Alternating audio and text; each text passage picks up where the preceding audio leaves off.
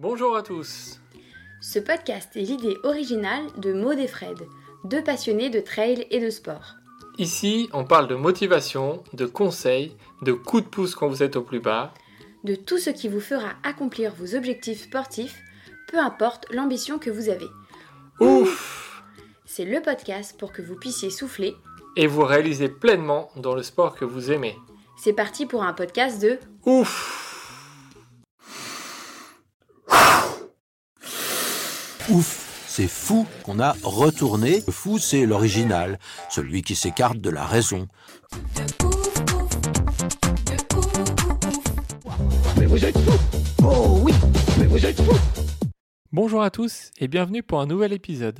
Avant de vous parler de notre invité, on voulait vous rappeler qu'on a lancé un système d'abonnement pour toutes les personnes qui nous suivent, qui aiment ce qu'on fait.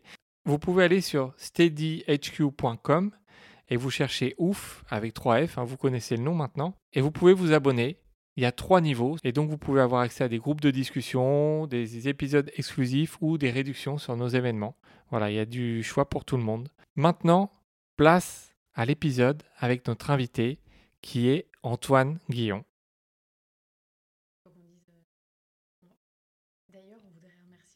Ah oui. D'ailleurs, on voudrait remercier nos... D'ailleurs, on voudrait remercier nos derniers souscripteurs qui s'appellent... Ah. Ah. D'ailleurs, on voudrait remercier les derniers oufs qui nous ont rejoints. D'ailleurs, on voudrait remercier les derniers oufs qui ont rejoint l'aventure. avec Pierre-Marie. Merci. Merci. Et Fabienne. Merci à toi aussi. Donc on est de plus en plus nombreux sur cette aventure ensemble et on vous remercie du fond du cœur pour nous soutenir dans tout ce qu'on entreprend. Et maintenant, place à l'épisode avec un invité que vous connaissez tous, Antoine Guillon. Antoine Guillon est un ultra-trailer qui est présent dans le milieu du trail depuis de nombreuses années. On a eu la chance de l'interviewer. Il nous a dévoilé des petites anecdotes croustillantes sur la Diagonale des Fous et bien d'autres aventures et ses futurs projets. Alors on compte sur vous pour aller l'écouter et on vous souhaite une bonne écoute à tous. Bonjour Antoine. Bonjour. Merci d'avoir accepté de passer un petit moment avec nous euh, en visio euh, pour, euh, voilà, pour faire un petit portrait de toi. euh, donc on est, on est très content de, de t'avoir avec nous. Merci, bah, c'est réciproque. Je vous remercie de, de m'avoir fait cette proposition. On va pouvoir échanger sur, sur des sujets qui nous tiennent tous à cœur. c'est c'est chouette, je suis ravi. Exactement. Euh, bah, bonjour Antoine. Pour commencer, est-ce que tu peux nous dire qui est Antoine Guillon? Ah, eh ben c'est moi. Eh ben, ouais, je suis, euh, ouais, je suis un petit personnage euh, coureur. De... J'ai toujours couru, euh, j'ai toujours aimé ça depuis que je suis tout gamin. Euh, et puis, euh, bah, courir euh, pour m'échapper. J'ai toujours couru, je crois que c'était pour m'échapper Mhm. d'un moule. Euh, quand j'étais gamin, je prenais l'école comme une, une prison, vraiment, véritablement. Ah je oui. m'ennuyais, ah ouais, à mourir euh, dès le, dès le primaire. Et, et déjà à cette époque, bah, je partais courir euh, dès que je pouvais, je faisais du vélo. Je m'échappais, c'était pas structuré, mais j'avais ce besoin de, de partir dans la nature. J'avais quasiment pas de copains, euh, j'allais jamais chez les autres, j'étais très sauvage. Et, hum, et puis les années ont passé comme ça, je me suis un petit peu plus euh, so- socialisé, on va dire. Euh, et puis euh, la, course à pied, euh, je l'ai de plus en plus développée. C'est ce qui m'a apporté de la confiance, c'est ce qui m'a apporté aussi un, équilibre. Et toujours cette soupape de sécurité, m'échapper d'un moule dans lequel on veut toujours faire rentrer les, les gens. Je ne sais pas comment d'où ça me vient, pas de, pas de mes parents particulièrement, euh, qui n'ont pas vécu euh, une vie, euh, on va dire, en dehors de la société. Mais j'ai Mhm. toujours pris les choses avec un peu de, de, de recul, je jamais accepté les, les messages, les informations telles quelles. Et toujours ce besoin de, de me dépenser et puis de pouvoir ensuite faire le, le point sur, sur les informations avec un peu de recul. Mhm. Voilà, donc euh, c'est comme ça que j'ai grandi. Euh, et puis, euh, bah, peu à peu, le- la course a pris le dessus sur, sur mes activités professionnelles qui étaient un peu diverses, de, de l'élagage, agence Ah immobilière, oui, d'accord. des choses ouais, variées euh, pour se nourrir. Euh, Mhm. Et puis, euh, bah voilà, la course à pied a pris le dessus. J'avais des capacités, surtout sur le long. que j'ai découvert un peu tard, hein, à, peu plus, à peu près vers 34 ans. Ouais. Et, et, puis voilà, de fil en aiguille, je suis devenu un coureur presque professionnel dans, dans ce domaine-là. Et puis aujourd'hui, j'en vis au travers de mes sponsors.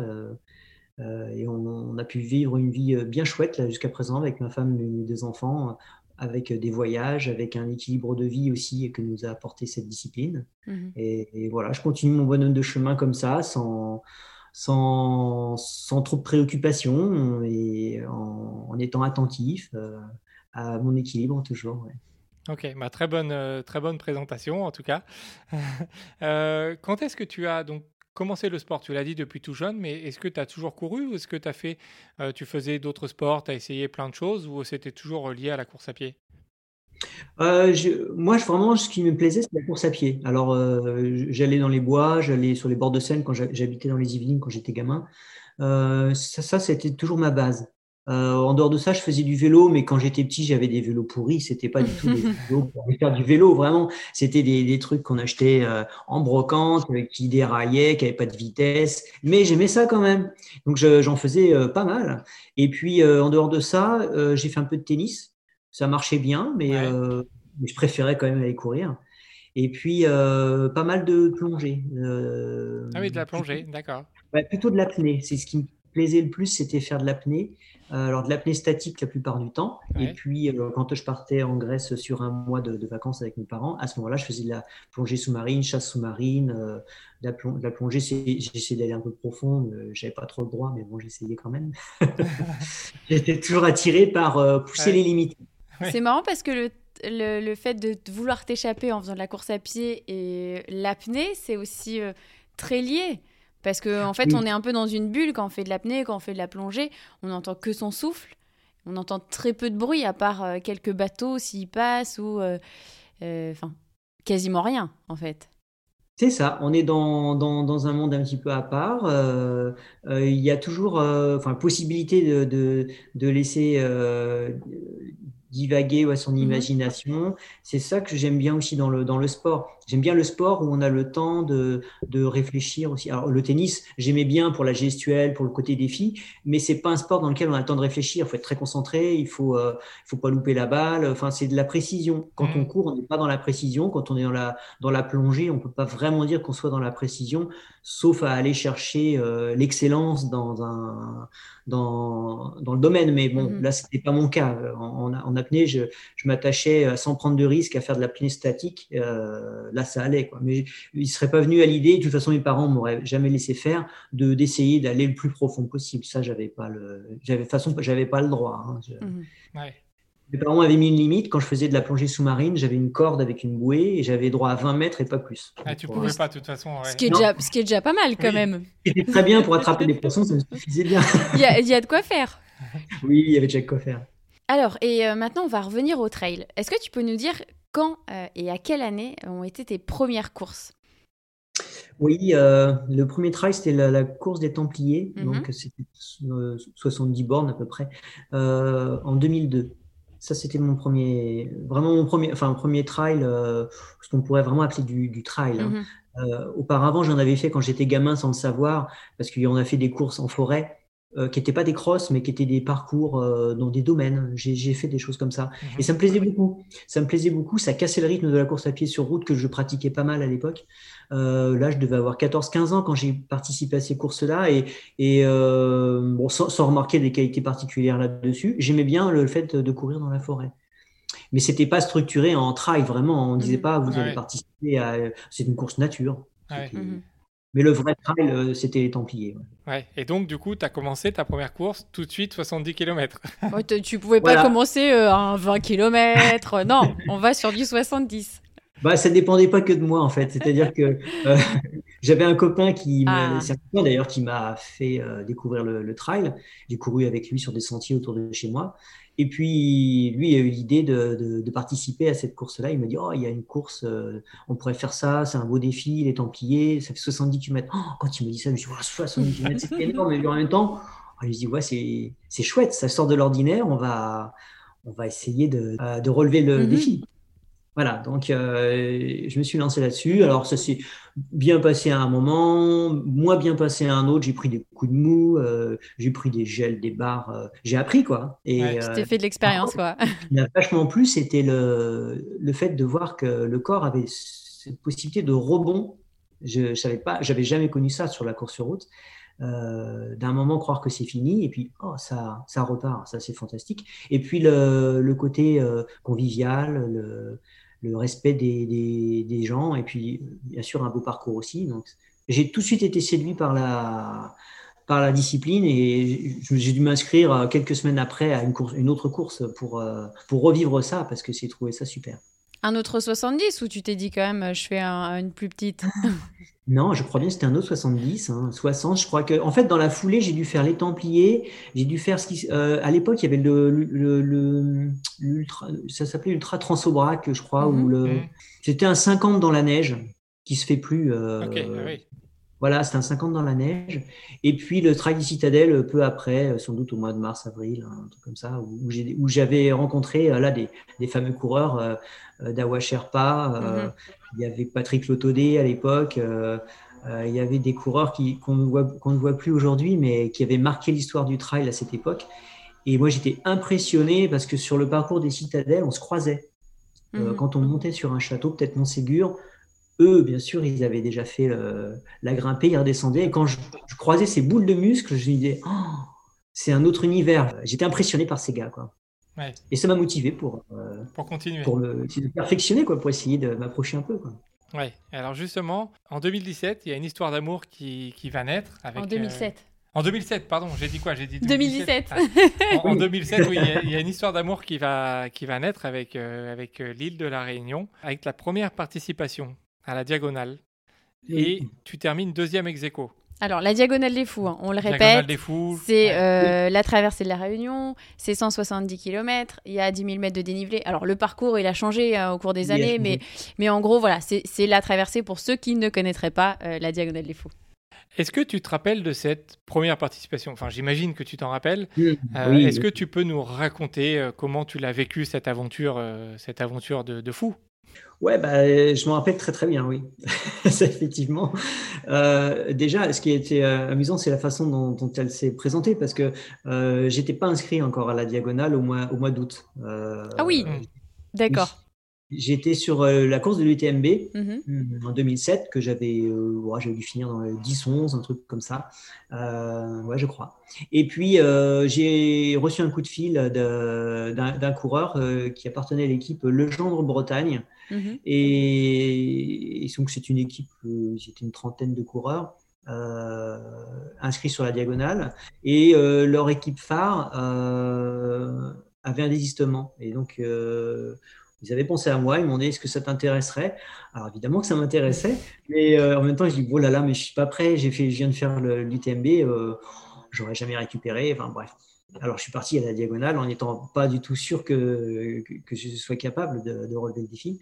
Et puis, euh, bah pareil, j'ai eu une, surprise en fait, c'est de, de me retrouver dans, véritablement dans mon élément. En fait, quand j'ai commencé cette course et que je suis parti sur le petit sentier du, du volcan, euh, très étroit, hyper raide, plein de mousse, de racines, de Mhm. cailloux, euh, à devoir s'aider des mains parfois pour grimper. Euh, je me suis retrouvé euh, dans, dans mes sensations d'enfance quand je partais justement m'échapper tout seul dans la forêt pour, pour faire un peu le fou dans les arbres et dans les buissons.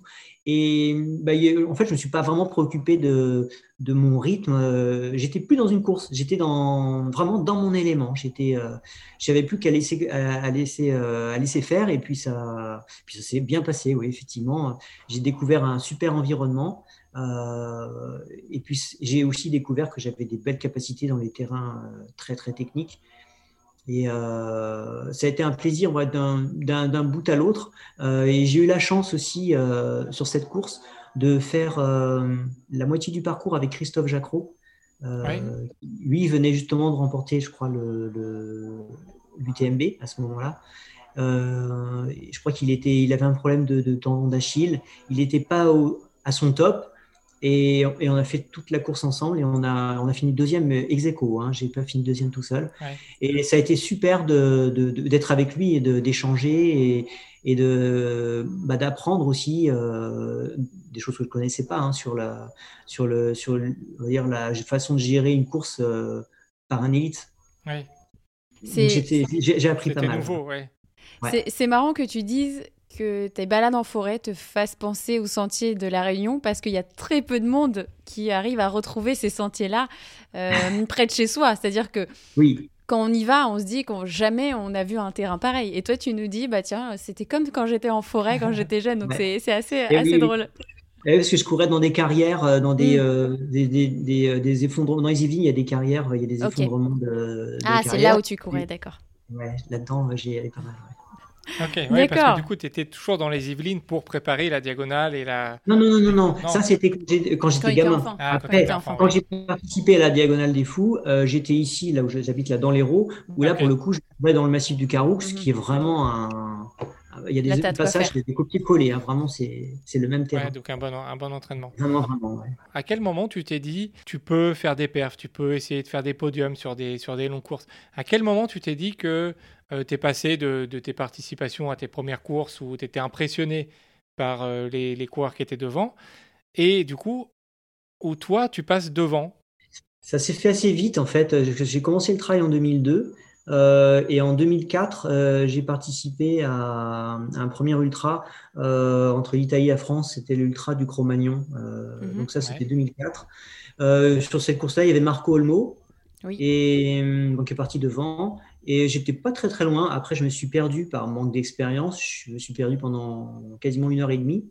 C'est beaucoup parce que Ouais, j'ai descendu même, une vallée. Je suis allé vraiment jusqu'au bout- de ma bêtise. hein. Je- J'ai continué à descendre, descendre. Pff, Puis arrivé en bas, bien sûr, on m'a confirmé que c'était pas ça. J'ai tout, tout- tout remonté.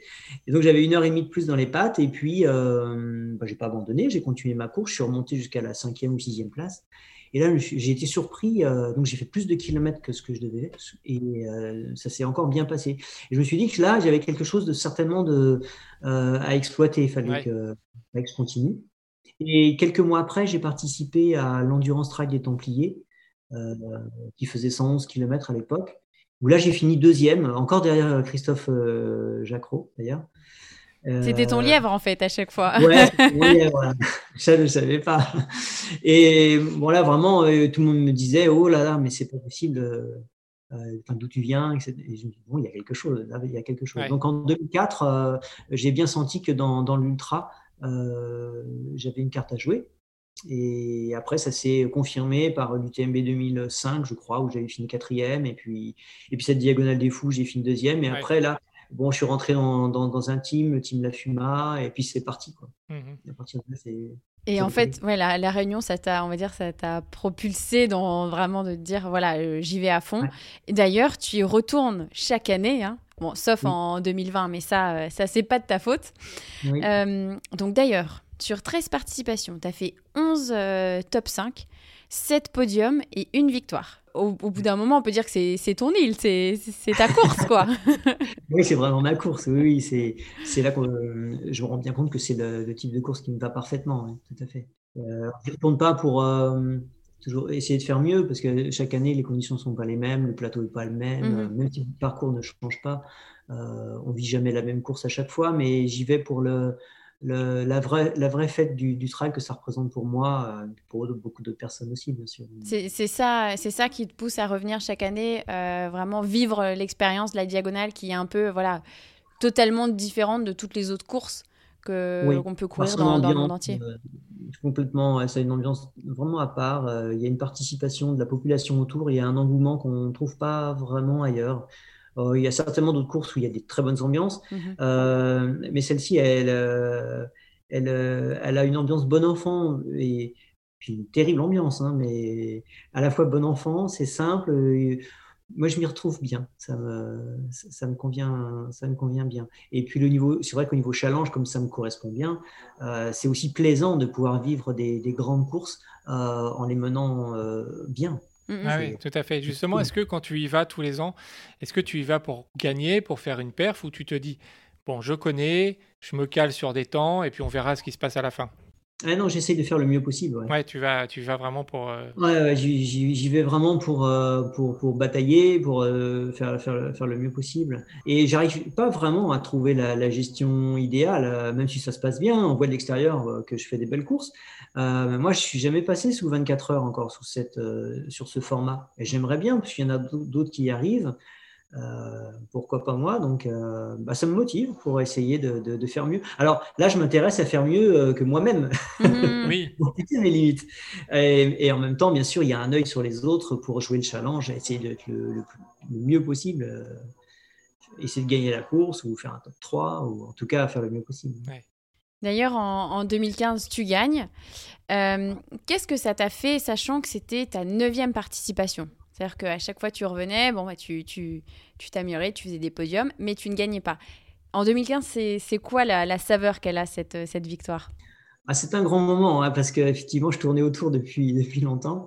Euh, et puis, j'avais pas de bol parce que quand, quand Kylian venait, bah, je faisais deuxième. Quand François était là, je faisais deuxième. ouais. Et, à- Il te piquait la place, quoi. disait, c'est pas ton année. Quand ils viendront pas, il faudra que tu gagnes. Alors là, ils n'étaient pas là tous les deux. Donc, euh, j'avais de la pression parce qu'ils n'étaient pas tous les deux. Donc, il fallait que je gagne. donc, je suis bien, bien préparé. Et maintenant, effectivement, ouais, ça m'a bien souri. C'était un grand moment. Oui, j'ai j'ai dû mener la course pendant, pendant 70 km, 90 km, oui. Et ça fait bizarre parce que je n'étais pas habitué à ça. En fait, moi, je courais depuis des années après cette, euh, cette place sur la diagonale, bien sûr. Ouais. Mais euh, finalement, je me suis rendu compte à ce moment-là que c'était bien plus confortable d'être derrière. Ouais. Quand on est devant, on les a tous, de- tous derrière qui poussent, qui veulent euh, grignoter. Et donc, il y a une pression différente. Alors, c'est c'est amusant. Après coup, c'est amusant. On se dit, wow, on a vécu une belle expérience. Mais sur le moment, c'est euh, c'est pas confortable. hein. Ouais, euh, donc tu as moins apprécié, disons, la, la course en elle-même. Après, le résultat est là, donc forcément, Ouais. le plaisir est, est multiplié par, euh, par 10. Mais pendant la course, tu as moins apprécié, du coup. Ouais, je l'ai bien apprécié ici, j'ai bien, j'ai bien aimé tous ces moments-là, mais c'était des moments différents. C'est-à-dire que euh, c'est assez facile de caler son rythme quand on a quelqu'un devant, on a Mhm. des écarts. On dit bon bah il a encore pris 5 minutes, il en a encore pris 8, euh, et du coup on sait que l'effort qu'on a produit euh, entre ces deux informations, euh, bah, il était bon, il, il est ce qu'il est cet effort, mais il n'est pas suffisant pour euh, tenir tête à Mhm. celui devant. Ou alors, euh, ah bah oui, c'est pas mal, je lui ai pris 2-3 minutes. Maintenant, je vais pouvoir gérer de telle façon et on va voir ce que ça donne au prochain checkpoint. Mhm. Alors que là, quand on est tout seul, euh, on n'a pas les informations de ceux qui sont derrière. Parce que quand on arrive sur le point de ravitaillement, on va pas te dire combien Bah, il t'es est derrière. ouais, ouais. Eh oui. Et du coup, on se met la pression parfois inutilement, enfin inutilement. En réalité, non, parce que on se met une pression euh, supplémentaire et du coup, euh, je suis allé plus vite que ce que je, ce que je pensais. Parce que je pensais qu'ils étaient tout prêts, alors que je creusais les- les- les- l'écart. Ouais. Donc finalement, c'était un mal pour un bien. Et, et puis arrivé, arrivé au stade, c'est vrai que ça fait bizarre de d'attendre 20 minutes. Le deuxième n'est pas là, alors que j'imaginais, je me retournais voir s'il n'était pas là. donc, on dit pas. On se pose beaucoup de questions. Ah bah euh, forcément. questions. Et du coup, quand tu, quand tu passes cette ligne d'arrivée, c'est c'est quoi le sentiment? Il y, a, y a, y a énormément de monde qui est là. Toi, tu, tu te sens soulagé? Tu te sens. euh, tu dis ça y est, c'est fait, c'est c'est bon? Oh bah ouais, avant même en fait de d'arriver sur le sur le, le stade, on le domine le stade quand on descend Oui, euh, de tout à fait. Et là on le voit, euh, on voit l'ambiance et puis là je, là je l'ai vraiment vraiment réalisé à ce moment-là parce que je savais que l'autre derrière était était loin, c'était Sébastien Camus, il avait à peu près une demi-heure derrière. Là je le savais. Et euh, ça, ça, ouais, ça, ça, ça, ça fait beaucoup d'émotions. Et en même temps, euh, euh, c'est presque, c'est pas de la frustration que ça se termine, mais euh, c'est un moment qui est eu assez unique, mais qui est rapide finalement, Mm. qui est rapide. Après, il faut attendre encore un an pour une prochaine et combien de temps il faudrait que j'attende pour revivre ça? Et peut-être que je ne le revivrai plus. Mhm. Donc, euh, c'est, il faut le savourer et en même temps, ça va vite. Mhm. Euh, c'était chouette. C'était un petit peu entaché quand même par le fait que bah, j'étais tombé et je m'étais cassé euh, un doigt. Ah oui. Euh, Ah. euh, ouais, à son souci, donc euh, une trentaine de Mm, mm. 40 km avant l'arrivée. Et bon, ce qui était un peu pénible, c'est que j'ai pas vraiment profité de cette arrivée euh, comme j'aurais voulu parce que bon, après, après le, le- les remerciements, euh, après avoir parlé au public, j'ai pas pu aller voir les gens parce que il a fallu que j'aille aux urgences pour euh, traiter ce problème. Ah oui. Ça m'a un peu tout gâché, quoi. Le... l'après-course. Ouais. Donc, tu n'as pas vraiment vécu à fond cette, euh, cette arrivée où, euh, voilà, normalement, tu aurais pu J'ai- échanger, Voilà, être avec j'ai- les j'ai gens. bien, bien vécu jusqu'à la, jusqu'à la ligne, jusqu'à pouvoir euh, parler un petit peu. Et puis après, ben, Mhm. il a fallu que je m'occupe de, de- de cette main. Et donc, il faudrait que je, il faudrait que je regagne la course C'est exactement ce que j'allais dire. Il faut que tu regagnes et que tu prennes le temps. et que je tombe pas. c'est ça. Tu as aussi fait des courses un peu plus longues que, que la diagonale. Tu as fait le, le marathon des sables, donc c'est 250 km en 6 étapes. Alors c'est particulier puisque c'est c'est en étapes. Tu as fait neuf- une 9 place. Tu as fait le Tour des Géants. Donc Tour des Géants, c'est 340 km, 20 24 000 mètres de dénivelé positif, où tu fais troisième ex aequo avec euh, Christophe Rousseau, c'est ça? Ouais, c'est ça, ouais. Qu'est-ce que ça change quand tu passes dans ces, euh, dans ces distances qui sont euh, deux, fois, deux fois supérieures à la diagonale? Comment tu t'entraînes? Comment tu gères euh, l'effort? Qu'est-ce que ça fait de passer plusieurs nuits aussi dehors? Je mettrai à part le, le marathon des sables. Oui, oui, parce que c'est en étape, ouais. Parce que ce sont des étapes, donc on a le temps de, de- de récupérer. ouais, ouais. Et ce qui est la particularité, c'est de, c'est la, gest- c'est la gestion de, de son alimentation euh, et puis toute la, la vie euh, de camp. Et ça, c'est vraiment chouette parce que c'est une, une grande aventure humaine. J'ai beaucoup aimé le, le marathon des sables pour ça. Je l'appréhendais euh, au niveau du sable, euh, au niveau de, du, du- de la faim, avec euh, simplement porter un sac à dos avec un peu de lyophilisé. Je me disais, oula, j'aurais toujours faim. Alors, j'ai jamais eu faim. Et je me suis vraiment éclaté à, à vivre cette course avec le partage avec les, avec les, les collègues de tente ou le partage avec les coureurs parce qu'ils font les choses bien. Ils nous mettent en décalé après deux ou trois étapes. Euh, les 50 premiers partent euh, à la fin, ouais. enfin, même avec une heure de décalage ou, ou plus. Et euh, ça permet de voir tout le monde. Et j'ai trouvé qu'au niveau euh, échange, c'était très riche cette, euh, cette course. Alors, euh, j'ai pas eu la, la sensation de, que ce soit difficile. à, euh, il y a 250 km, mais on les vit pas comme si on partait pour 250. On part par des, Mmh. des Ouais, parce étapes. ça, ça se coupe, ouais. Voilà, donc c'est euh, au niveau euh, musculaire, au niveau de la préparation, il n'y avait rien de particulier. En revanche, le tort des gens, ouais, là, ça c'était un monstre, ça c'était terrible. Alors, comment, comment tu t'es euh, entraîné pour ça? Est-ce que tu t'es entraîné plus? Est-ce que tu as marché plus? Est-ce que tu as mangé plus? Parce que quand on fait des efforts longs, comment tu fais aussi pour gérer le, sommeil, comme disait Fred? Parce que quand vous êtes devant, mais quand vous faites 170 km, ben, vous dormez euh, beaucoup moins que ceux qui sont derrière. Mais bon, quand vous en faites 300, vous êtes obligé à un moment de vous arrêter. Un petit peu. Tout à fait. Alors, euh, bon, au niveau de la préparation, euh, j'ai pas changé grand-chose en fait, parce que je fais Mhm. des volumes assez, Mhm. déjà assez importants. Donc, euh, j'ai peut-être euh, cette année-là fait un peu plus de vélo pour rajouter du volume sans les chocs de la course à pied. Et puis, non, je marche beaucoup déjà en côte, donc j'ai pas changé mon entraînement. J'ai tourné toujours à peu près des 20 heures par semaine, euh, avec des pics parfois un petit peu supérieurs, et puis de temps en temps un peu de récupération aussi. Ouais. Euh, c'était une année avec, euh, avec pas mal de compétitions en- encore, donc j'ai pas cherché à diminuer les compétitions avant. Je voulais pas non plus que ça occupe trop mon esprit et que ça occulte euh, de- les autres, les autres épreuves. Donc je m'en suis vraiment préoccupé, vraiment à part, hein, à partir du mois de juin-juillet, où là j'ai plus fait de compétition pour me consacrer à, au tort. Et après, euh, si j'ai fait une erreur, euh, ce- ce- c'est peut-être d'avoir réduit un peu le volume en, août par crainte de peut-être être euh, trop, fatigué euh, rapidement pendant cette épreuve. Je pense que ça, c'était peut-être une erreur. J'ai un peu allégé et, ça fait que le, le début de course, enfin, là, pour là-bas, euh, il faut une dizaine, une dizaine d'heures de course et encore le début de course.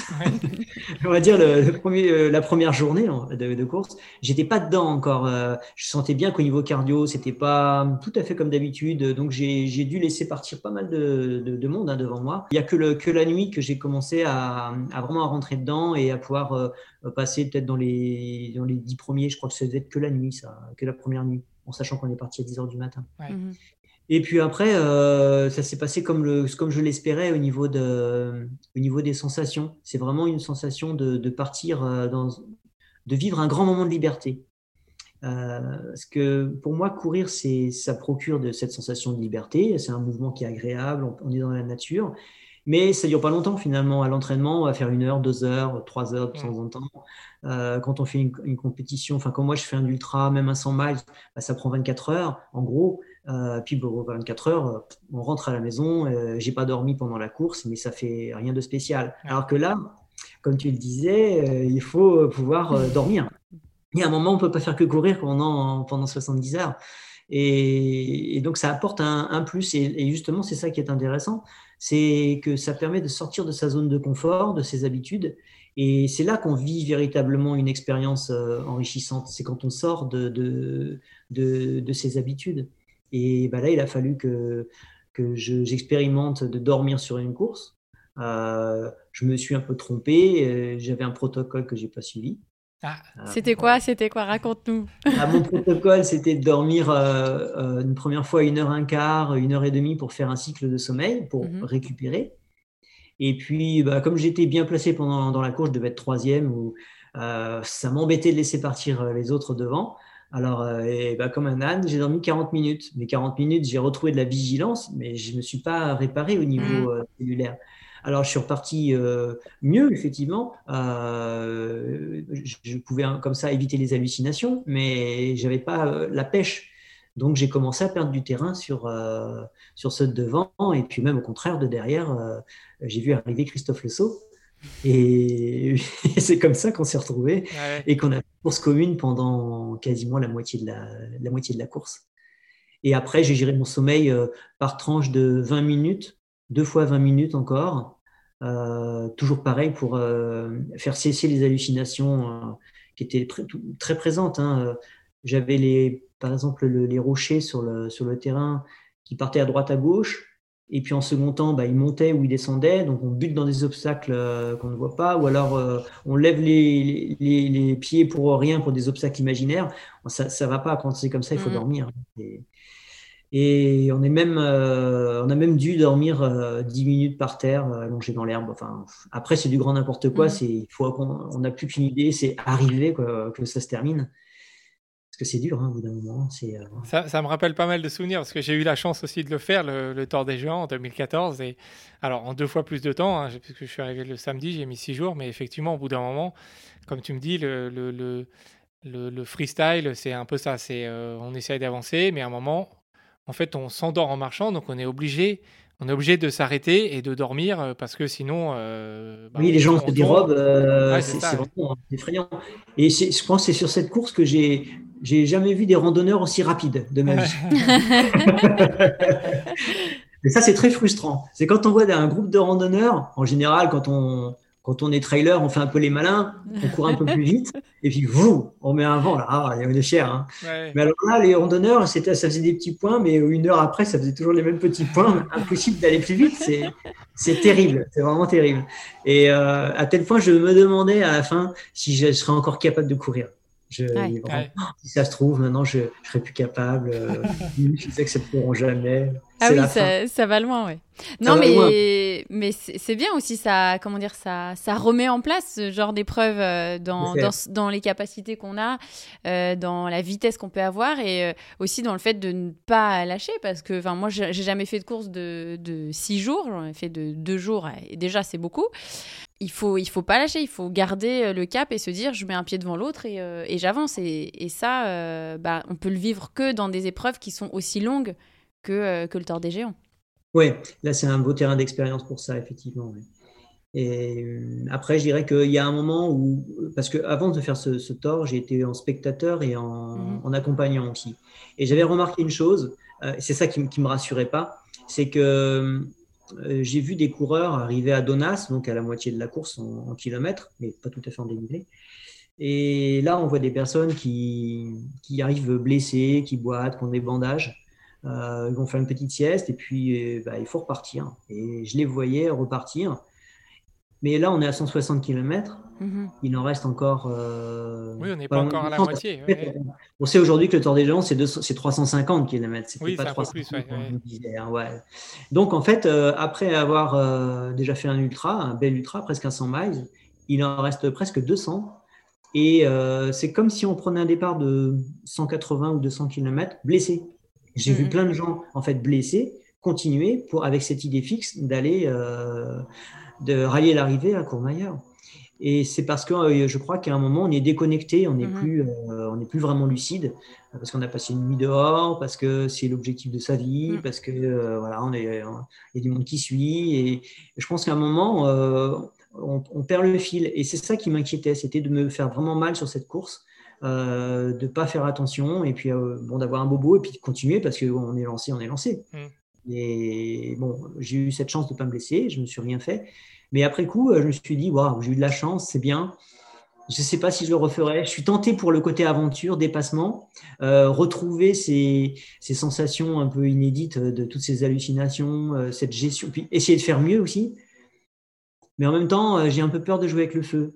Mm. Voilà, je suis partagé. Je suis partagé sur ces très longues épreuves. Et elles se multiplient pourtant, mais Bah, justement, c'était ouais, c'était la question suivante. C'était est-ce que est-ce que tu as envie de, de retenter Donc, tu as commencé à répondre, tu sais pas trop, tu non, poses la question, mais euh, parce que c'est exigeant quand même, parce que entre Ouais. la préparation, la course et la récupération, c'est sur, sur deux ans au moins, tout ça. Donc, euh, Alors, si on le fait pour la première fois, euh, oui. Après, quand on fait de pratique ultra depuis Mhm. longtemps, la préparation n'est plus un problème. C'est Ouais. c'est la continuité de ce qu'on a l'habitude de faire. Euh, après, c'est l'organisation euh, autour avec sa famille. euh, c'est la comment on va gérer l'assistance si on en a une. C'est le côté logistique, le matériel. C'est ce sont ces choses-là. Mais c'est intéressant ça parce que c'est ça fait partie de la fête aussi. Ça fait partie du conditionnement aussi mental pour se projeter sur un, si gros événement aussi. On a besoin d'être fort mentalement, donc pour ça, il faut anticiper beaucoup de choses. Et, ça, ne serait-ce que le préparer, ça apporte au quotidien quelque chose de, de fort. C'est intéressant. Je me verrais bien pour ça partir faire la course, euh, la vivre à nouveau. Pourquoi pas ouais. ouais. Ah, bah, on va suivre Non. ça. Euh, tu es connu aussi pour être un métronome, pour prévoir toutes tes courses parfaitement, savoir à quelle heure tu vas arriver au ravito, euh, à l'arrivée, etc. C'est quoi ton secret? Est-ce que tu as une feuille Excel? Est-ce que tu... Euh, dis-nous, dis-nous. On veut tout Ah, savoir. alors, non, non, j'ai pas, j'ai pas de feuille, j'ai pas de feuille Excel. Mais euh, ça doit tenir du fait euh, que je m'entraîne euh, à peu près à un rythme régulier. Je fais Mhm. pas de vitesse hein, dans ma préparation. Donc mes sensations, elles sont toujours les mêmes. C'est, à l'entraînement, c'est des sensations soit en endurance, soit un seuil bas. Mhm. Donc moi, j'ai que deux repères, endurance, seuil bas. Ce qui veut dire que quand je suis sur un ultra, euh, je suis dans ce que mon corps connaît. Oui. Et, euh, sur un ultra, on n'est pas sur de la VMA, hein, Mhm. à, à part peut-être 500 mètres au départ, et encore, j'y crois pas trop. Et ce qui fait que euh, c'est, déjà, c'est, plus facile, ça m'aide parce que j'ai des repères. Je sais que à tel rythme, je peux durer tant d'heures. S'il y a un peu de te- technicité, euh, euh, bah, il faut que j'en tienne compte pour retenir un petit peu de, un, un petit peu de temps. Euh, et puis après, j'ai un ratio, j'ai un calcul par rapport au dénivelé. Euh, je retiens. euh, En fait, pour faire simple, je prends le- la, la distance et je la mets à plat. Mhm. Euh, je, je sais ce que je vaux sur, euh, sur 120, 140, euh, 200 km éventuellement à plat. Euh, et ensuite, je vais rajouter du temps avec le dénivelé. Je rajoute 40 minutes par euh, 1000 mètres de dénivelé. Mhm. Et ensuite, euh, je vais euh, appliquer un petit coefficient par rapport à la, à la fatigue. J'ai une fatigue, euh, j'ai une perte de vitesse très légère en fait. Moi, j'ai- une courbe assez linéaire, mais j'ai quand même une perte de Mhm. vitesse à la fin. Et ensuite, euh, altitude, chaleur ou froid, euh, sol mouillé ou pas. Et euh, si c'est dans, dans la Transmartinique, euh, c'est pas du tout le même sol. Ah bah oui, Voilà. Ouais. Et donc, en fonction de ça, j'arrive à être parfois assez précis. Si je gère bien ma course.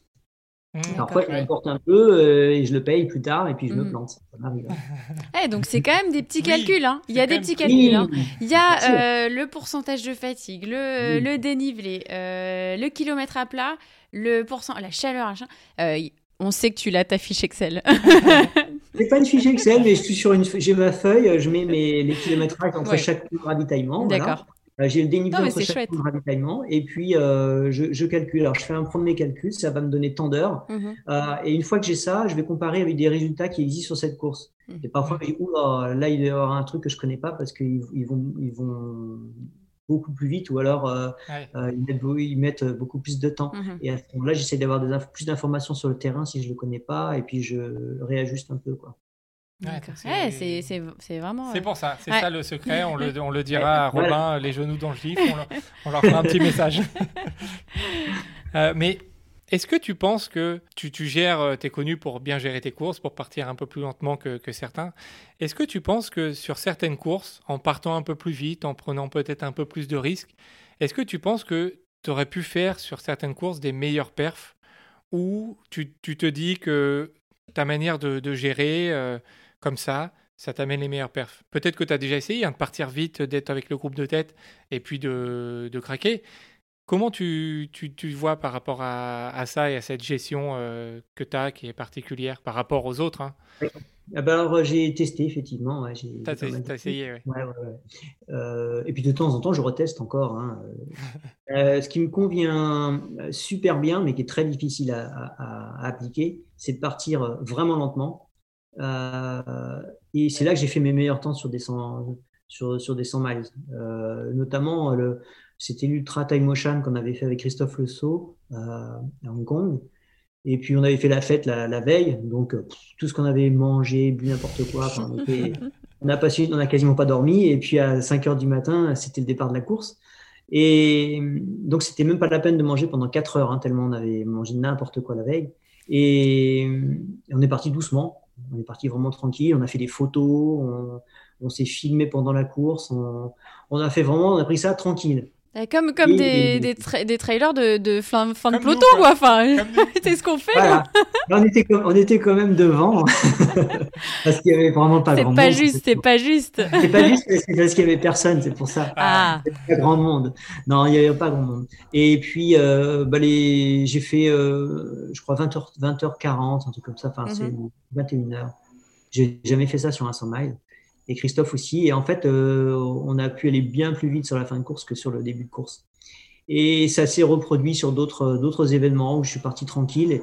Euh, toujours des événements où il n'y a pas de pression, où il n'y a pas de plateau. Ça m'est déjà arrivé. Je me dis bon, je fais la course, mais je la fais comme ça. Et en réalité, c'est là que je fais mes meilleurs résultats.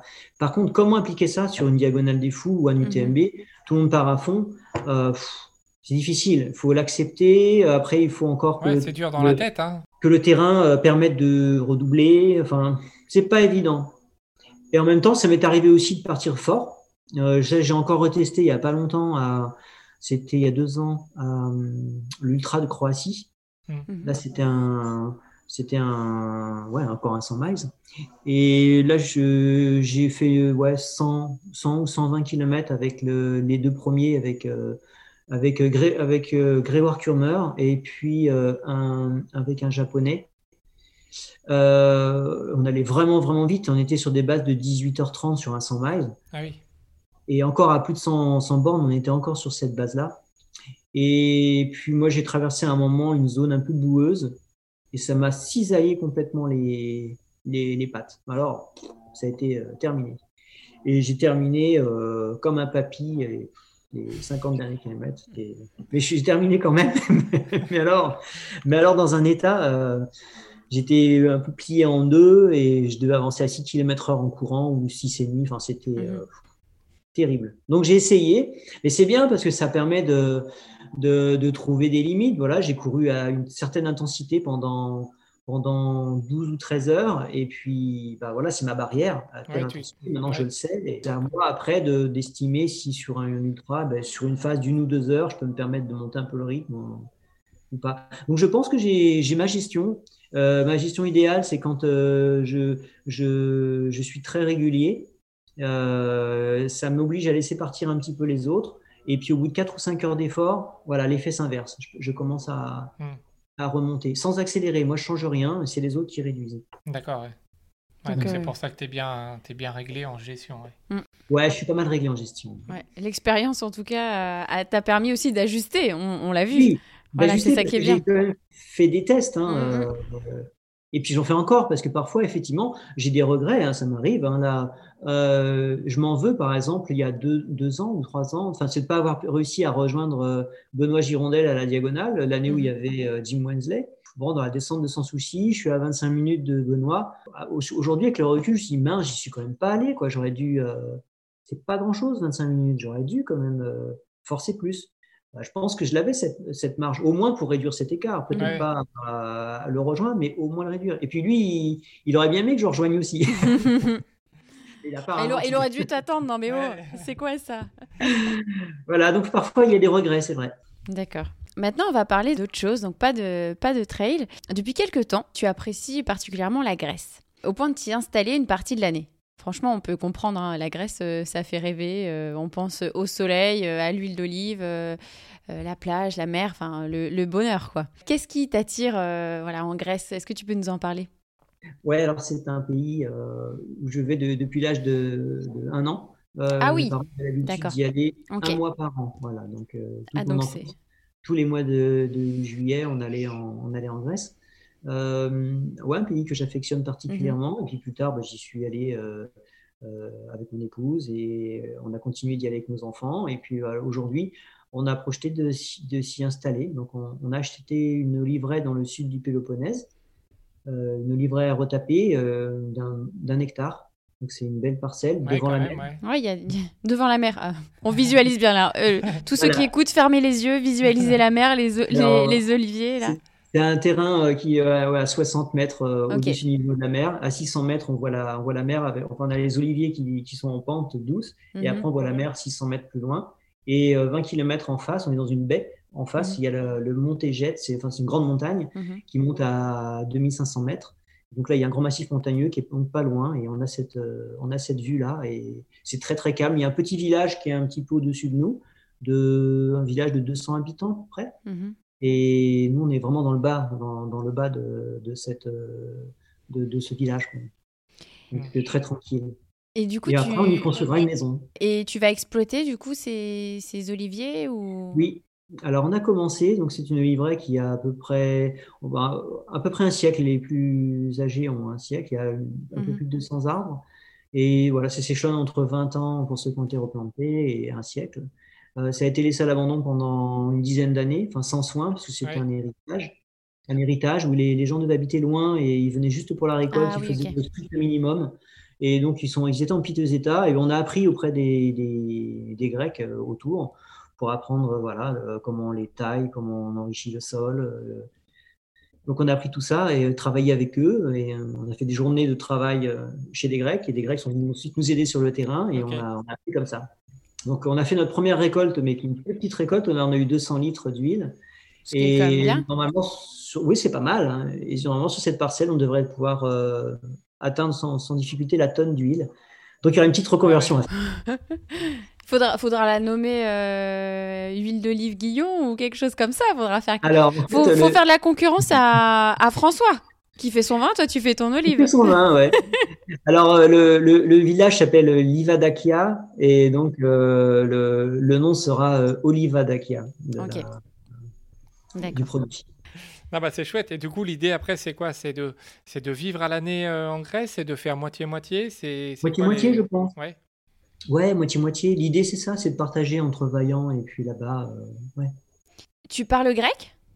Bah, on se débrouille pas mal. Et puis là, ma femme, elle est en train de, de passer une, une licence de, de grec pour pouvoir éventuellement travailler un petit peu là-bas. Dans, si on reste un peu plus longtemps, pouvoir travailler aussi là-bas, euh, dans la traduction ou, ou dans des écoles aussi. On verra, on, on verra. Mais sinon, oui, on se débrouille en grec, ça, ça va. Bon, maintenant, il y a du boulot si on veut parler couramment, bien entendu. Oui. Mais on, on peut lire des bouquins en grec et puis Ah oui. échanger, donc ça, ça va. Ça va. Ouais. Ah, c'est- c'est Ça plus- aide. c'est- Oui, ça aide. Et puis c'est plus sympa en étant sur place, effectivement, avec Ah, les locaux, de, de discuter. Ouais, c'est important. ouais. Ah ouais, ouais, c'est important parce que moi je vois des villages euh, euh, où il y a essentiellement des, des, des étrangers. Euh, c'est dommage parce que finalement ils sont tous ensemble. Il n'y a pas Mhm. beaucoup d'échanges avec les, les Mhm. Grecs qui sont adorables. Donc euh, nous on a pris le parti de déjà on est complètement à part. On est dans un, un terrain où il y, a, quasiment personne autour. Et donc on est amené à rencontrer euh, quand on sort, on est amené à rencontrer les Grecs. Euh, On ne voit que donc euh, c'est bien de pouvoir échanger. Ouais, tout à fait. Et, euh, et d'ailleurs, tu as couru aussi en Grèce. Hein. Oui. tu as fait une course sur route, c'est l'Athanatoi, hein, quelque chose comme Oui. ça, 142 km. Là aussi, tu as encore fait une belle remontée. Hein. Tu étais puisque tu es cinquième environ au 80e kilomètre et tu termines deuxième de la course. Oui. Presque 12 km/h de, de moyenne. Est-ce que tu peux nous parler de cette course? Euh, Où est-ce que c'était? À quoi ça, ça ressemblait, euh, cette course? Alors euh, voilà, l'Athanatoi, ça veut dire les immortels en grec. Euh, c'est euh, c'est une course euh, qui partait de, Tripoli. Euh, donc, on est Mhm. dans le Péloponnèse, là, cet Ouais. endroit-là. Euh, Tripoli, euh, on passe par Sparte, où il y a le, c'est le village d'arrivée du Spartathlon. Oui. Et donc, il y, a la, montagne du Téjet, justement, euh, à côté. Et à peu près au kilomètre 80, on doit, on doit, on doit franchir cette montagne. On, on commence à attaquer la montagne. On a 1000, euh, 1200 mètres de dénivelé à franchir. Et après, c'est une pente euh, légère, ouais, assez douce qui vient se terminer gentiment vers Kalamata, euh, où est l'arrivée. Donc, c'est une course sur route. euh, pour moi, c'était une expérience. euh, bon, je connaissais quand j'étais jeune les petites courses sur route, mais là, c'était grand. Mhm. Et j'ai eu l'occasion de, bah, de rencontrer des spécialistes de, de ces courses-là. Et c'est ça qui m'intéressait, c'était un peu de voir bah, ce qu'un ultra-trailer pouvait faire sur, sur de la route. Ouais. Le côté petite route de campagne grecque me séduisait. C'était pas dans l'idée comme partir sur, de la, sur, sur des grosses routes euh, avec de la circulation. Donc c'était c'était sympa. Et bah, je suis parti tranquille. hein. Enfin, j'ai pris un rythme à 12 km/h au départ. Et à l'arrivée, j'avais 12 km/h Ouais, toujours. l'as tenu, ouais. C'est Ouais. fort, c'est fort. Entre temps, il y avait la montagne, donc à la montagne, là, forcément, ça, ça réduit le rythme. Ça a, ça a apporté quelque chose de, de positif pour un, enfin, pour un, pour un trailer, c'est bien. Parce coup, que du plat, je pense que ce serait dur. Ce serait plus dur. Et je me suis vraiment éclaté parce que euh, j'ai trouvé que c'était super confortable de pouvoir courir sans avoir à observer le terrain, où on met ses pieds, euh, d'avoir le rythme cardiaque toujours le même. Donc, euh, ça veut dire qu'on peut manger ce qu'on veut, quand on veut. Euh, y y a pas, on est léger parce qu'on n'a pas plein de matériel obligatoire. Euh, on retrouve vraiment, moi j'ai vraiment retrouvé la gestuelle de la course à pied que je connaissais quand j'étais ado, Ouais. et, et, bah, ça m'a fait du bien. J'ai vraiment apprécié, de, j'ai vraiment apprécié ça. Et j'avais une crainte, c'était que musculairement, euh, bah, ça coince, euh, que Mhm. ça casse trop les fibres. Ouais. C'est pour ça que je suis parti à 12 km/h où c'est un rythme où j'ai une bonne gestuelle avec une foulée encore assez rasante. Et je ne l'ai pas regretté parce que euh, un peu après 100 bornes, je sentais déjà que ça coinçait au niveau, euh, au niveau des quadrilles. Mm. Et j'étais bien content d'avoir été euh, sage. d'avoir été début, sage. ouais. Ah ouais. C'était pour ça que j'ai rattrapé les autres aussi. hein. C'est parce que, encore une fois, là, j'ai pas changé mon rythme, c'est les autres qui ont réduit. hein. Ouais. Du coup, forcément, tu, tu repasses devant. Et est-ce qu'une Ouais. course comme le Spartathlon, c'est quelque chose qui, que tu as dans la tête ou, euh, ou pas? Alors là, c'est euh, de mémoire, c'est plus de 200 km. on est, Ouais, euh, j'ai- j'ai plus 246. Ouais, c'est ça. Est-ce que ça, c'est, tu l'as dans la tête ou euh, parce que comme tu t'aimes bien te tester sur les longues distances, sur la route, que tu aimes bien la Grèce, forcément, euh, c'est une course mythique. Eh ben ouais, tout à fait. J'aimerais bien la faire. Euh, le problème, c'est que c'est en fin septembre et Mhm. qu'après, il y a la diagonale qui est en Ah, Ah, la concurrence, la concurrence. concurrence. Alors, oui, il faudrait que je le fasse. Euh, j'aimerais bien, j'aimerais bien. En plus, là, ayant fait cette course-là, je suis qualifié d'office. Parce que j'ai fait Oui. deuxième sur la course. Donc, quand on est dans les trois premiers, on est qualifié d'office pour la, la Ah, course. c'est chouette ça. Euh, bah, si par exemple cette année il n'y a pas de diagonale et qu'ils m'acceptent en dernière minute sur le Spartathlon, euh, c'est l'année où jamais. Et oui, il faudrait quand même que je la fasse un jour. Il faudrait que je me dise, bon, allez, euh, ça dépend comment se déroule la diagonale. Si au Ouais. bout d'un moment, tu sens que vraiment ça, ça commence à être dur de d'être dans le technique. euh, Mhm. Là, j'ai 50 ans, bon, ça va bien, hein, mais peut-être qu'il y a un moment où euh, les, les courses vraiment très techniques, très longues, ça va être un peu difficile et que je m'orienterai plus sur des, des choses qui me seront plus adaptées, plus Mhm. euh, moins, moins traumatisantes peut-être. Mhm. Je, je sais pas. Bah, tu, tu Et oui, je ferai, hein, je la ferai cette course. hein, J'ai du temps devant moi, je la ferai. ouais. Après, si, si- c'est évident que si je veux faire une belle performance sur le, le Spartathlon, faut pas que j'attende de trop. ouais. C'est comme faire une performance sur 4 heures. hein. J'étais inscrit je- cette année, j'avais pas encore envoyé mon inscription, mais je comptais participer au championnat de France de 24 heures à Brive. Et ils viennent d'être annulés. Là, je suis déçu parce que pour une, pour une fois, je me lançais dessus parce que ça fait des années que je me dis allez, il faut que je le fasse, que je le fasse. Cette année, j'étais décidé et, et ils annulent. Bon, Ah ouais. bah, Bon. peut-être l'année prochaine Oui. alors. Je vais y venir. hein. Mais d'ailleurs, tu t'es. euh, alors, euh, on parlait du, du Spartathlon, mais tu as fait aussi un défi sur route. Alors, c'est pas 246 km, mais c'est 216 km avec euh, 2000 mètres de dénivelé, donc à La Réunion. C'est le Ouais. tour hein, de La Réunion, sur la ça. route. Tu t'es dit, je fais la traversée, donc par les montagnes, euh, par les crêtes, etc. Là, tu dis, c'est bon, maintenant je vais faire le tour. Comme ça, tu auras bien tout fait. Qu'est-ce qui, euh, qu'est-ce que tu es allé chercher là- là-dedans Alors, est-ce qu'il y a la même ambiance? Que, euh, que voilà sur euh, est-ce que tu as retrouvé des gens sur euh, ton, défi que tu t'es fait comme tu pourrais en trouver sur la diagonale ou en fait c'était vraiment un défi pour toi tu t'es dit allez je veux je veux faire le tour de la Réunion comme je connais un peu tous les sentiers Alors, ouais, non, je connais pas tous les sentiers. Hein, oulala, oulala, il faudra habiter sur place pour tous les connaître. Mais euh, c'était une idée qui me trottait dans la tête parce que je savais qu'il y avait une course sur, route, non pas mhm. sur route, mais une course de vélo, pardon. Mhm. Euh, ah oui. Chaque année, là, qui fait le tour. Euh, et puis je me suis demandé aussi si ça se faisait pas en courant. Et si j'ai appris qu'il y avait il y avait un record qui existait sur le, Tour de l'île en courant.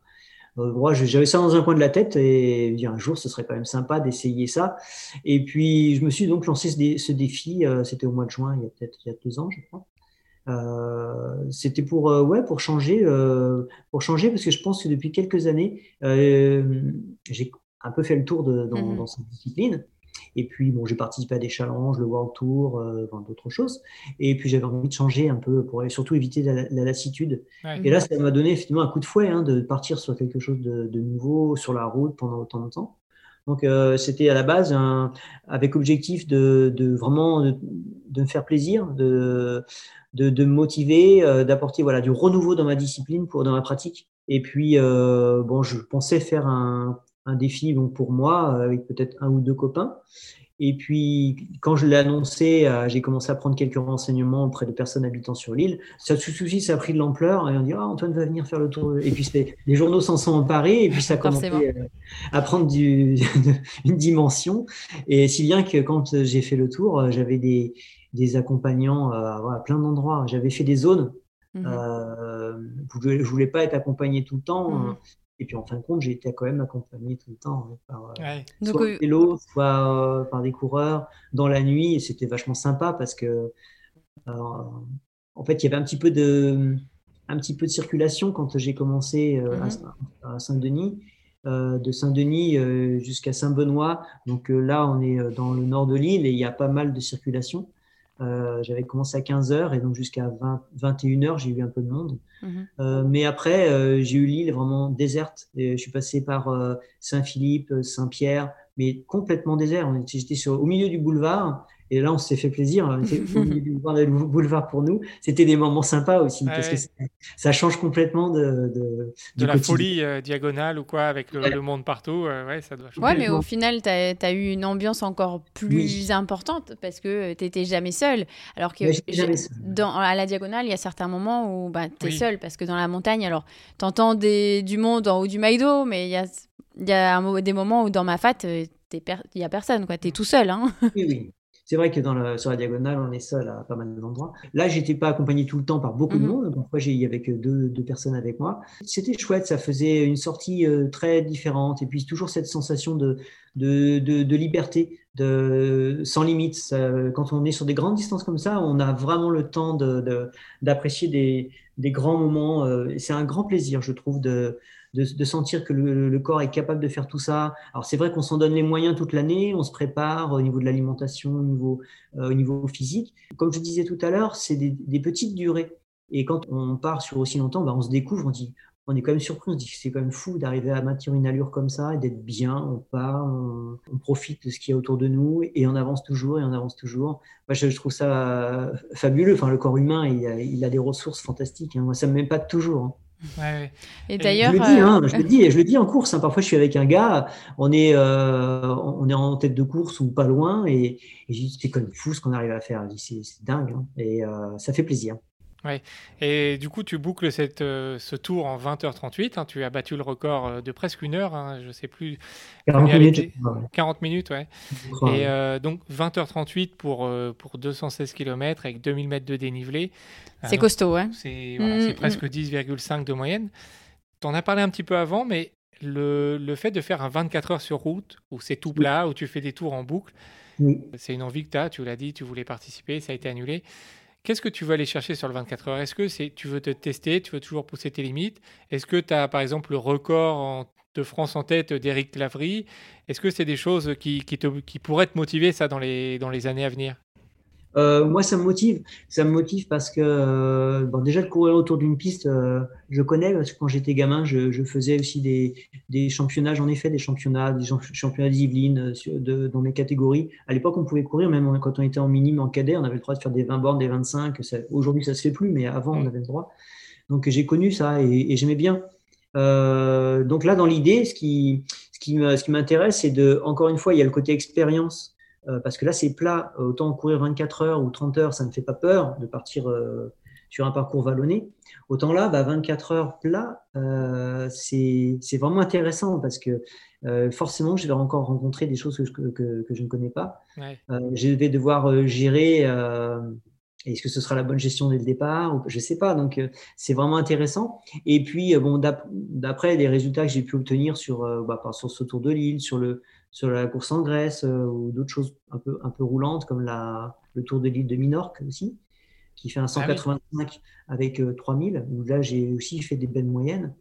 Je me dis, je dois pouvoir faire un bon 250 km et peut-être que je peux pas, mais peut-être que je peux, peut-être que je peux plus. Donc, je sais pas et ça m'intéresse. Ouais, ça t'intéresse vraiment de, l'aventure. Alors ça, c'est le côté un peu perf et découverte. Et puis en même temps, euh, j'ai tout le temps entendu dire de ceux qui participent à ces courses circadiennes que l'ambiance, elle est super. Ouais. Mm, mm. Alors je, voudrais découvrir ça aussi parce que je connais pas. Et là, je me sens prêt pour, pour y aller. Euh, on, a eu, on a eu Eric Lavry hein, dans, dans, le podcast où il nous parlait de sa traversée des Pyrénées et euh, sur son record de, de, 24 heures. Donc lui, c'est marrant parce qu'il dit que c'est la chose la plus dure qu'il ait faite.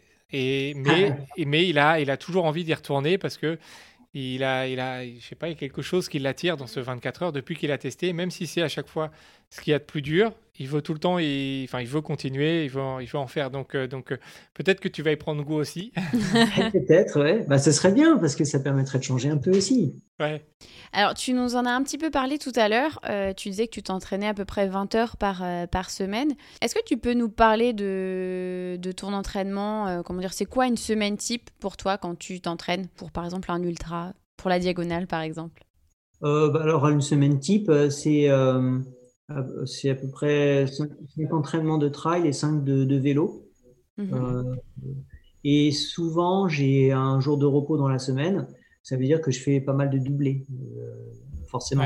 D'accord. Tu fais des doubles, enfin, un le matin, un l'après-midi ou. Ça, je, fais, je, fais, très souvent. J'ai fait évoluer hein, chaque année, je, mon, entraînement est légèrement modifié. Là, maintenant, je suis sur une base où il m'arrive de faire des, des, bonnes semaines en vélo avec pas trop, trop, pas trop de trail. Par exemple, la semaine dernière, j'ai fait, je crois, j'ai fait 17 heures de vélo et j'ai dû faire 8 euh, heures de trail. Donc mhm. là, j'avais fait 25 heures, mais euh, beaucoup plus de vélo que de, que de trail. Donc finalement, c'est pas traumatisant. C'est fatigant, mais c'est euh, c'est pas traumatisant. Et puis, quand j'ai fait une, grande une grande semaine comme ça à base de vélo, donc là, je suis sur la semaine, donc euh, celle-ci. Celle-ci, elle sera plus importante en trail qu'en vélo. Je vais rebasculer pour mhm. pas perdre mes acquis en, en course à pied. Et euh, d'une manière générale, je me fais pas mal à l'entraînement, hein, donc pas de vitesse. Euh, mais c'est quand même costaud parce que j'y mets beaucoup de dénivelé. Euh, bon, bien sûr, il y en a qui font plus que moi, hein, mais euh, il n'est pas du tout rare que je fasse 8000 mètres de dénivelé en trail dans la semaine et puis 2, 3, 4000 en vélo. Donc je, je, bouffe pas mal de dénivelé quand même. Ouais. Ouais. C'est toi qui fais tes propres entraînements ou il y a quelqu'un qui te suit, qui te coach? Non, autodidacte, ouais. D'accord. Cette année, tu as rejoint la, team Kinetic. Tu l'as dit, tu vis euh, aujourd'hui du, trail, de tes sponsors. Je pense que c'est important euh, d'être accompagné par des, par des marques comme ça qui te, qui te suivent, qui te, qui te font confiance, non? Ouais, c'est important. Euh, c'est une, une, pratique déjà à la base qui est solitaire. Je pense que qu'on soit à un, niveau, qu'on soit dans le cœur du peloton, qu'on soit coureur euh, plus aguerri, c'est bien d'être dans une structure. Alors, une structure, ça peut être un club euh, pour, des, pour des personnes qui, qui, qui débutent un peu dans la, dans, la discipline, ou alors après, quand on est un coureur euh, plus, plus connu, bah, c'est bien d'être dans une structure où on, qui va épauler, qui va donner un coup de pouce aussi financier, parce que je dirais qu'à la limite, à la, au niveau maintenant que j'ai, je pourrais ne pas avoir de sponsor parce que je suis connu, je peux être invité sur des courses, euh, je pourrais mener ma pratique d'une manière un peu différente. Mais il y a une longue période où j'étais euh, un peu dans la bascule, c'est-à-dire que j'avais une activité professionnelle. En même temps, je m'entraînais beaucoup pour essayer de progresser.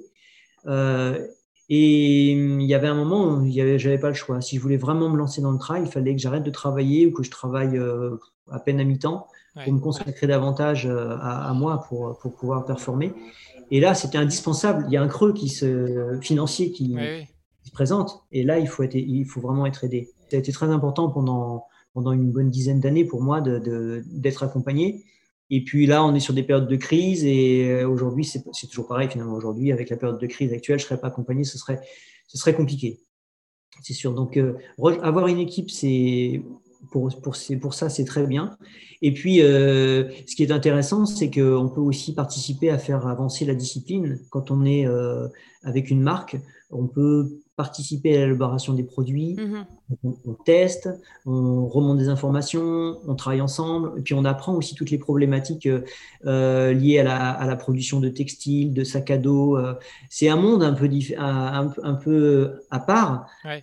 Et euh, il est important de le connaître quand on est, euh, quand on est sur le terrain. C'est bien de connaître ces, toutes ces problématiques aussi. Oui, il y a une interaction. Une réflexion. il y a une, une interaction. Tu n'es pas juste un objet euh, publicitaire parce que tu es sur le devant de la course. C'est vraiment une interaction complète avec l'équipe et, et les, fabricants.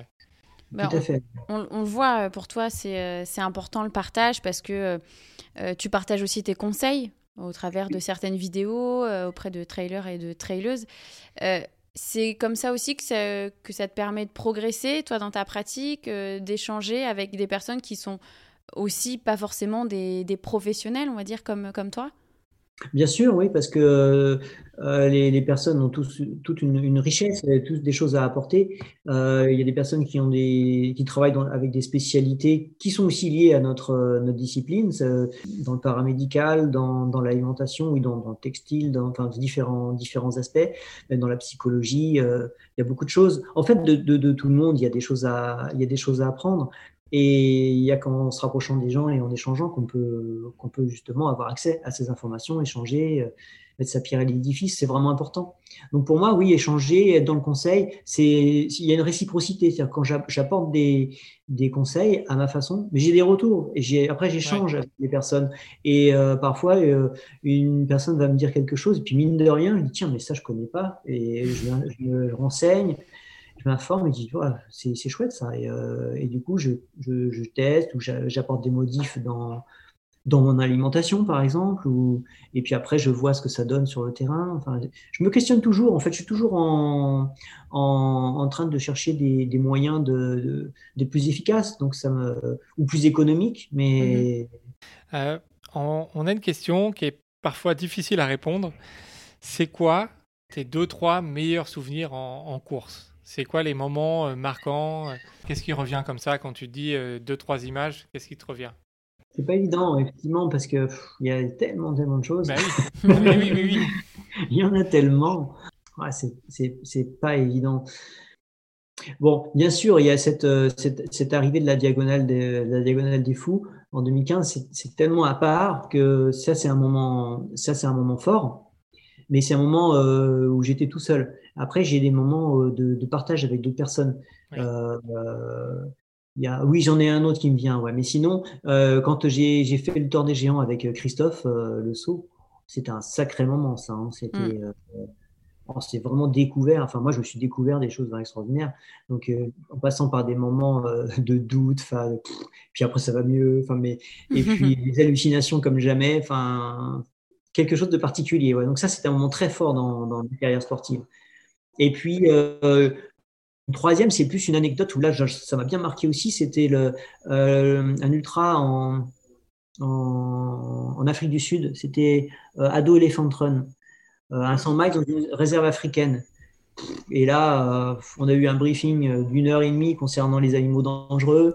on n'était que 50 au départ. Évidemment, quelle galère je me suis fourré.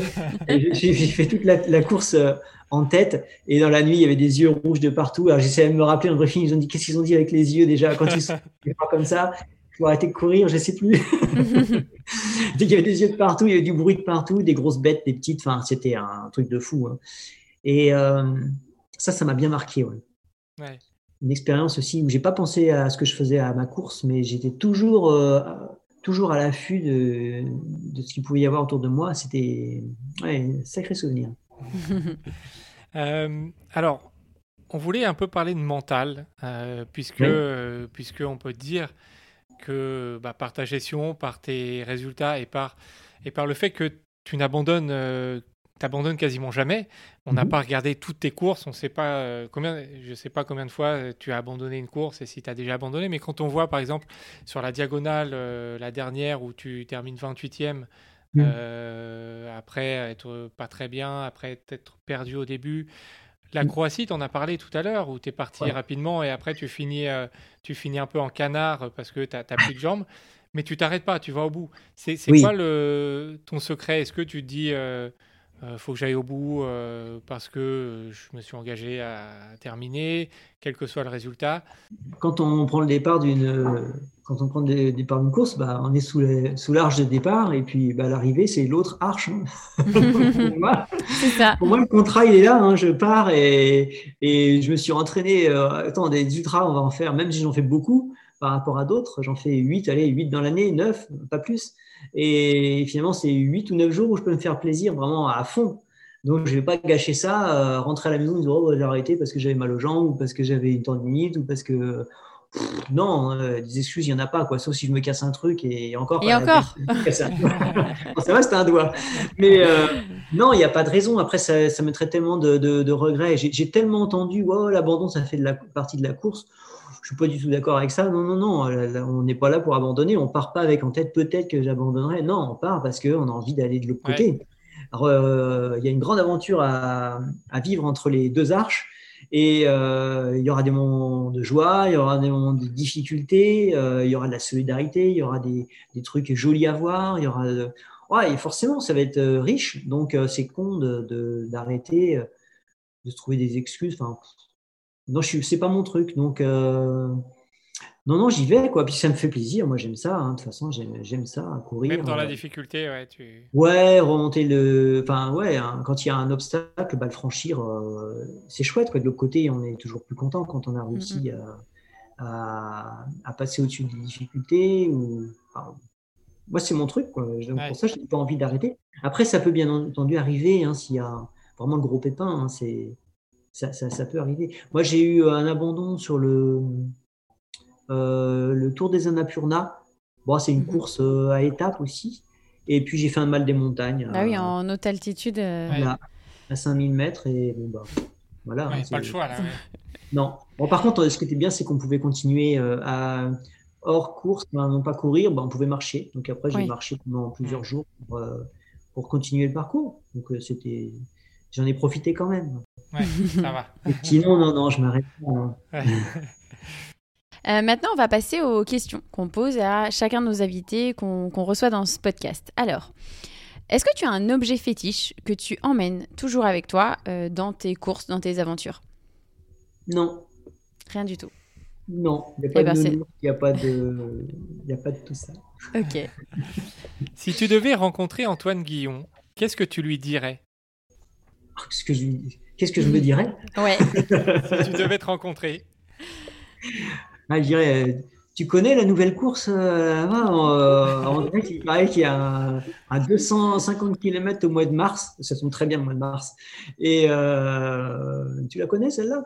Voilà. Donc forcément, je la connaîtrais pas et je serais très intéressé d'aller Et la tu- courir. Tu vas regarder et voilà.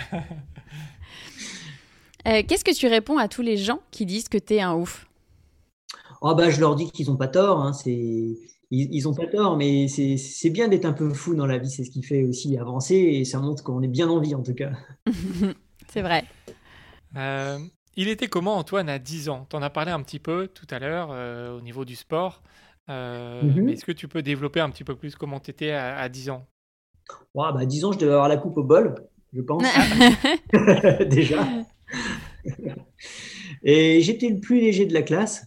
Et euh, quand il y avait la fête de fin d'année euh, à l'école, c'est moi qu'on mettait dans le sac à patates pour faire les courses. le sac à patates. Ah oui C'est ça, l'Antoine Guillon de- à 10 ans. ouais. D'accord. Euh, comment la famille Guillon voit le Antoine d'aujourd'hui, à ton avis? Ah, bah, je sais que mes parents, ils sont fiers. Ils sont, ils sont fiers de ça et ils, ils suivent. Ils suivent mes, mes courses. Euh, mes enfants, euh, je pense qu'ils sont, ils ont, ils ont, ils sont fiers aussi.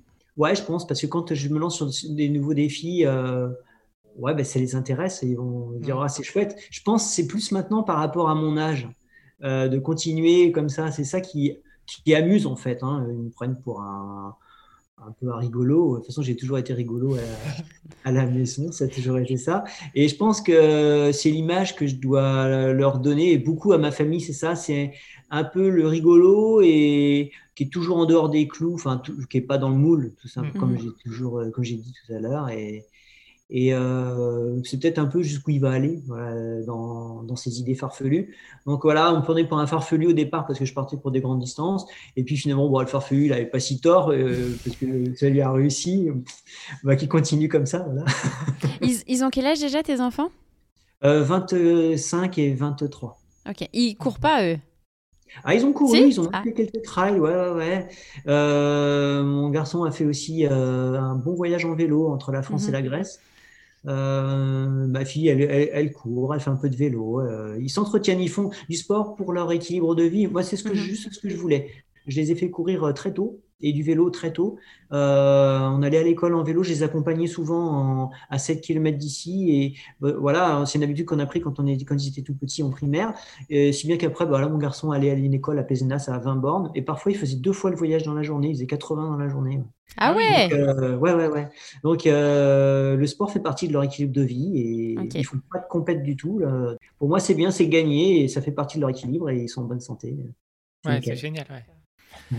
Euh, c'est quoi les prochaines aventures d'Antoine Guillon? Alors, on est dans l'incertitude de, de, ce virus, on ne sait pas ce que ça va donner, mais idéalement, c'est quoi euh, les, les, prochaines aventures euh, Qu'est-ce que tu as prévu euh, dans, les, dans les prochains mois?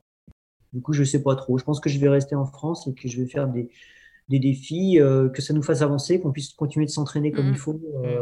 Parce que ce qui est un peu problématique de ne pas participer à des ultras, c'est qu'on risque de perdre la mémoire de l'effort. Le mmh, corps va ouais. perdre. Il faut, faut l'entretenir. C'est très difficile d'entretenir l'entraînement, même si on fait une journée avec 7 heures de vélo et puis une ou deux heures de trail derrière. On reste dans le confort. On ne va pas se mettre une mine. On va, euh, ça ne remplacera pas une compétition. Et ça, ça m'inquiète un peu. Ouais. Ben, on espère que, que ça va reprendre, oui. Parce qu'on a aussi besoin de se retrouver, hein, euh, juste oui. de voir des gens, de partager des moments, parce que le trail, euh, comme tu le disais, c'est des moments voilà, de dépassement, mais c'est aussi des moments de partage où tu es avec des gens. C'est là où tu crées des souvenirs, où tu crées des liens avec des, des personnes que tu n'aurais pas forcément l'occasion de croiser et tu partages des petits bouts de chemin avec, avec ces gens-là. Et c'est ça aussi qui est, qui est bien et c'est ce qu'on cherche en tout cas dans, dans le trail, oui. en plus de la performance. Ça va être difficile de... de de pouvoir remettre le couvert avant un moment. Hein, parce qu'on mm. t'a dit jusqu'en juin, ça ne veut pas dire que ça va s'arrêter au mois de juin. Tout à fait. Ouais, et puis après, bah, il va y avoir des mesures qui vont être radoucies, mais ça ne veut pas dire non plus qu'on va accepter des grandes. Exactement. Ouais. Voilà. Est-ce qu'il euh, y a une course que tu aimerais faire? Alors, à part celle que le, le Antoine t'aurait proposée euh, de 250 km, est-ce qu'il y aurait, y aurait, une course que tu, tu aimerais faire et que, voilà, qui te fait rêver? Et que tu n'as pas encore faite? Bah, que j'ai pas encore fait, bon, on l'a dit, dit, tout à l'heure, hein, c'était le, le, Spartathlon, ça j'aimerais oui. bien. Okay. Le Spartathlon, le 24 heures. Euh, après en trail, euh, il y a, forcément il y en a plein, des, des, courses que je connais pas évidemment. Euh, mais là, j'ai envie de me tester, que ce soit un 100 miles là ou ailleurs, ça reste un 100 miles. Euh, euh, après, ce serait pour découvrir d'autres formats et pour, enfin d'autres environnements. Et pour ça, je voulais faire la course de, de Christophe, celle de Christophe Le m'intéresse beaucoup, la Hard Trail. Euh, mmh. Ça, ça m'intéresserait vraiment beaucoup. Euh, malheureusement, donc ça a été annulé. Euh, on verra. Hein. Courir au Pérou, pour moi, c'est un bel objectif euh, pour euh, découvrir ces montagnes, cet environnement que Christophe me vante tout le temps. ça, ça, ça, ça, me tient à cœur. Et puis après, point de vue compétitif, ouais, 24 heures et puis Spartathlon, ça me botte pas mal. Ouais. Okay. Bon, on va suivre ça. Alors, tu as, as, eu beaucoup d'interviews. Enfin, on te voit régulièrement euh, sur les réseaux sociaux, euh, dans les magazines. Est-ce qu'il y a une question que tu attends depuis longtemps mais qu'on ne t'a jamais posée? Euh, Je ne sais pas trop. Ça. Forcément qu'il y a des questions qu'on ne m'a pas posées. ah, peut-être, euh, est-ce que, est-ce que je compte continuer sur ce mode de vie vraiment longtemps Ça, on ne m'a pas posé en fait cette question. M'a dit ouais, est-ce que tu courras jusqu'à 70 ans? Mais c'est pas que courir c'est euh, le mode de vie complet quoi -hmm. et Alors? euh, bah, à ce moment-là moi je répondrais que oui bien c'est mon équilibre de vie de, de, de, de voyager cou courir découvrir échanger. Donc euh, je pense que pour moi, il n'y a pas de retraite du tout en vue. Tant que je peux, tant que le corps me le permet, bah, je, vais continuer. Et même si après, je suis pas dans la performance, j'aurai toujours plaisir à, être sur les événements et les vivre de l'intérieur, parce que ça, je l'ai vécu déjà. Quand sur des moments difficiles, je suis pas aux avant-postes, euh, bah, je prends autant de plaisir, mais c'est dur, mais je prends du plaisir à être avec d'autres personnes. Et puis, euh, mmh. Et puis euh, comme je disais tout à l'heure, euh, le challenge est plus dur, mais rallier la ligne d'arrivée, c'est l'objectif final. Donc, euh, Ouais. je continuerai, ouais. Ok. D'accord. Est-ce que tu as un dernier mot pour euh, tous nos auditeurs qui ont écouté jusque-là? On te, on te laisse leur parler pendant, pendant une minute si tu, si tu le souhaites. Ah, bah alors, euh, ce que je pourrais dire, c'est que bah, on a une, on a une, une, une belle discipline qui, qui prend euh, différents chemins euh, depuis, quelques années. Euh, et je pense que ce qui est important, c'est de se recentrer sur la, simplicité de, notre, discipline, justement, ça va simplement courir, être avec des copains, participer éventuellement à des compétitions, mais des, compétitions à son niveau, sans chercher trop la, la reconnaissance que la, la fausse reconnaissance en fait hein, qu'on pourrait euh, qu'on pourrait en tirer si on participe à quelque chose qui, qui paraît surhumain à, à des personnes qui sont sédentaires. Voilà, rester dans la simplicité et, et puis qu'on puisse continuer à avoir une belle euh, une belle discipline euh, qui parte pas en vrille. Bah. Merci pour, euh, pour ces mots. Merci en tout cas aussi d'avoir euh, passé cette, euh, cette heure et demie avec nous. On l'a pas vu passer. Euh, C'était bon. chouette. Merci pour toutes ces, ces histoires, ces petites anecdotes. euh, et puis euh, pour, euh, pour ta motivation et ton, ton amour pour ce sport. Enfin, on a, ça nous donne envie de courir, hein, vraiment. Ouais, Tant mieux, tant mieux. Il faut- qu'on tienne la barre et qu'on puisse se retrouver bientôt sur des événements comme avant. Yes. Merci Antoine. Et puis, euh, Merci bah, à quant à vous, chers auditeurs, on vous dit à bientôt pour un nouvel épisode. Merci à tous d'avoir écouté cet épisode avec Antoine Guillon. On espère que vous en avez appris plus sur lui, sur sa vision, sur sa passion du trail qu'il a su nous partager durant cet épisode. Merci à vous d'être de plus en plus nombreux à nous suivre. Et avant de partir, laissez-nous un petit commentaire sur euh, Apple Podcast et des petites étoiles. Ça nous permet de rendre plus visible le podcast. Et on vous dit à très bientôt pour un nouvel épisode.